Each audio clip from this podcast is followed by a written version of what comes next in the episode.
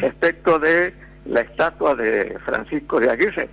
Así nosotros tenemos que ver, por supuesto, la creación del, del artista, ¿no es cierto? Porque en realidad el acto de fundación estaba todo este, rigurosamente protocolizado en aquellas épocas ya.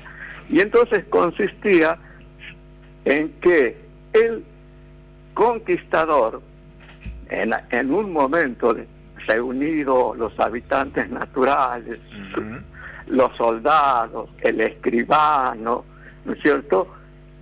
Alzaba su espada, alzaba la espada, indicando que tomaba posesión de tal territorio en nombre de, del rey y que la blandía comenzaba a, a moverla, ¿no es cierto?, al mismo tiempo que preguntaba si había alguien que podía oponerse a tal conducta. Mientras con el caballo circulaba e iba con la espada sacudiendo ramas, hojas del, del área este, en donde se iba a instalar la ciudad. Porque existe entonces dos posibilidades, ¿no? Eh, inmediatamente el, el conquistador señalaba un punto donde iba a ir el palo de la justicia, el rollo, le decía, ¿no? Que era realmente donde era un tronco este, donde se iba a colocar en algún momento al condenado, ¿no? Para que todos este, eh, a, todos les sirviera de ejemplo que el que rompía la ley estaba expuesto a esa situación. Ahí se le levantaba el rollo, luego señalaba el punto donde iba a estar la iglesia matriz y a partir de ahí empezaba la distribución.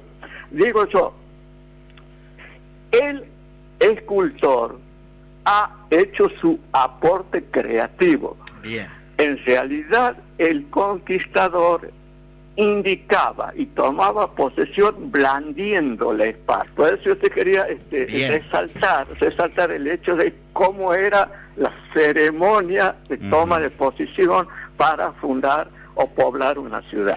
¿Cómo ve particularmente, lo llevo, digo, para seguir avanzando en la charla, cómo ve esta iniciativa que parte ahora también de gente vinculada necesariamente con la cultura de Santiago del Estero, algunos funcionarios, otros hombres de la cultura, escritores, y que está en el Consejo Deliberante a su consideración para dirigir un monumento a Núñez de Prado. ¿Qué le parece esta iniciativa? Eh, me parece este, de total justicia, porque este corresponde, fue el hombre que instaló eh, de verdad con mucho esfuerzo el primer asentamiento, lo que ocurrió después también es valioso, pero siempre el primero es el primero. Y además no nos olvidemos que existió el proyecto también de, ver navegar barcos por el Salado.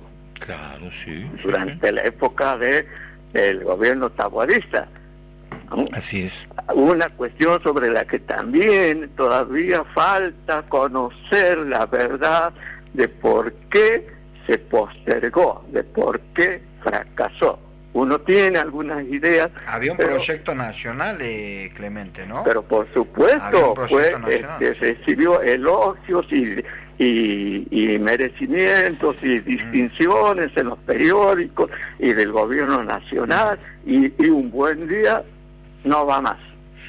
Es decir, Santiago ha quedado en el rincón de las ciudades postergadas, de las este, marginadas, y, esto me da eh, paso a que se nombre un hecho que no, no pueden dejar pasar ustedes hoy, sobre todo que están en esta temática. Hoy es aniversario del fallecimiento del brigadier general Juan Felipe Ibarra. Mire usted, mire usted. Hoy se cumplen 170 años de su fallecimiento, del hombre que le dio a Santiago su vida e hizo posible la existencia de Santiago del Estero en aquel tiempo pese a todas las dificultades, pese a todos los obstáculos, pese a todas las conspiraciones en su contra, pese a las dificultades económicas, Juan Felipe Ibarra nos dio la autonomía, pero sobre todo nos dio el sentimiento de santiagueñidad. Un datito para sí, a ver. esto. ¿Sabías que Juan Felipe Ibarra para trabajar el, concepto de identidad.